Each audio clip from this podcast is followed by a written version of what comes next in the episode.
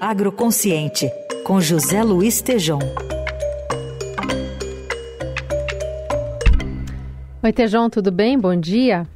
Bom dia, Carol. Bom dia, Heisen. Bom dia, ouvintes. Bom dia. Tejon, vamos analisar alguns aspectos aí da COP. A gente tem, por exemplo, a fala do presidente francês Emmanuel Macron sobre que o país está descarbonizando e que o Brasil ainda tem problemas.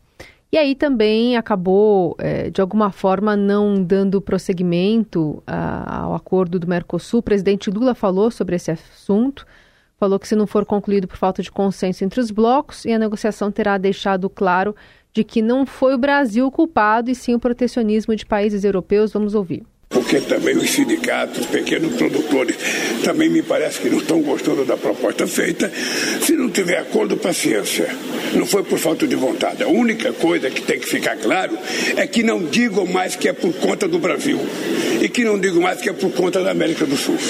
Assuma a responsabilidade de que os países ricos não querem fazer um acordo na perspectiva de fazer qualquer concessão. E nós não somos mais colonizados, nós somos independentes e nós queremos ser tratados apenas com respeito de país independente, que temos coisas para vender e as coisas que nós temos para vender têm preço. E também nessa mesma coletiva o presidente deu indicativos de qual deve ser um dos principais motes da edição do número 30 da COP, né, que ocorre em Belém. Nós vamos fazer uma COP com a cara do Brasil, com o povo brasileiro, no estado amazônico que vai ser a grande novidade. Nós queremos convencer as pessoas que investem em agricultura, as pessoas que investem em indústria de imóveis, as pessoas que investem na criação de gado.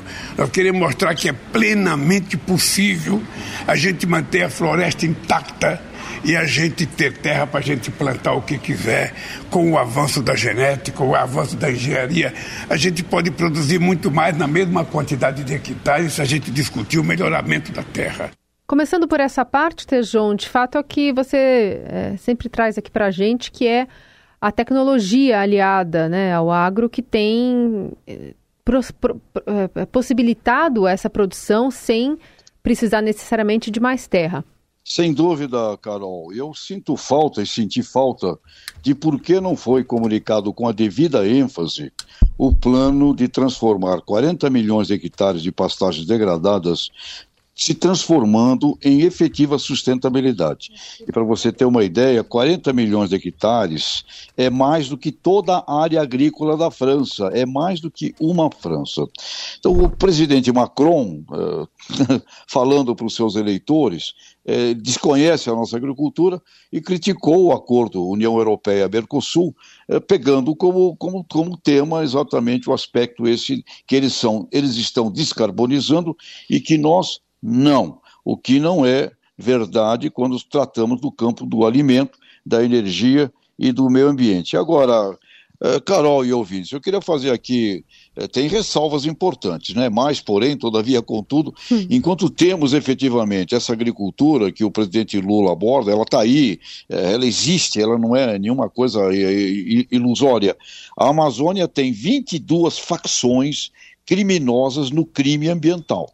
Basta ler a extraordinária matéria do Estadão de ontem, página A21, mostrando ali, num trabalho fantástico dos jornalistas, uh, essa coisa. Então, nós temos 22 facções do crime que se estão totalmente associadas com o aspecto de crimes ambientais. Então, este, este fator, ele serve para nos prejudicar internacionalmente, porque você termina ali misturando o joio com o trigo, uh, Carol. Portanto, uh, estamos carentes, continuamos carentes de uma ação muito forte contra o crime, como essa matéria do Estado de ontem ali revela, e por outro, precisamos ter uma estratégia de divulgação para o mundo uh, sobre essa nossa agricultura, que é realmente regenerativa e sustentável, e mais, esse plano dos 40 milhões de hectares, ontem, ontem, na entrevista coletiva que o presidente Lula deu, ele mencionou Uh, que vamos trabalhar com essas pastagens degradadas, transformadas então em, em, em, ativos ambientais. Mas isso é muito pouco. Eu esperava nessa COP28 essa bala de prata brasileira. Extraordinária para o mundo. 40 milhões de hectares transformados em ativos ambientais, energéticos, alimentares. Simplesmente fascinante. É, ninguém no mundo pode fazer. Então senti falta disso e acho que nós continuamos carecendo aí de uma certa reunião, de uma voz de liderança que nos aponte firme para o futuro, ao invés de um lego esparramado na mesa, inclusive o plano né, do ministro Haddad, levado lá, eh, de investimentos de 130 a 160 bilhões de dólares, um plano para a transformação ecológica. Então é muita coisa colocada na mesa, isso confunde. Aí chega o presidente da França eh, falando para os seus eleitores e dá um cacete na agricultura brasileira, confundindo-a com coisas que não são corretas de, numa análise séria, não é, Carol? Ô, ô Tejon, nesse campo aí, é, nesse assunto, o protecionismo francês é histórico, né? É conhecido. É, mas tem alguma responsabilidade do lado de cá também? Não digo só do Brasil, do, da América do Sul como um todo? Tem sim, é, aliás, muito bem colocado por você. Uma coisa muito importante na vida é não botar a culpa nos outros, né? Você assumir a sua autocrítica. Tem, a gente não consegue ter uma, uma, uma organização de discurso, a gente briga entre a gente, é, tem confusão dentro do país você tem setores que brigam com o outro. Então nós temos muita desunião e desarmonia. E existe, existe o, o, a coisa que é mal feita.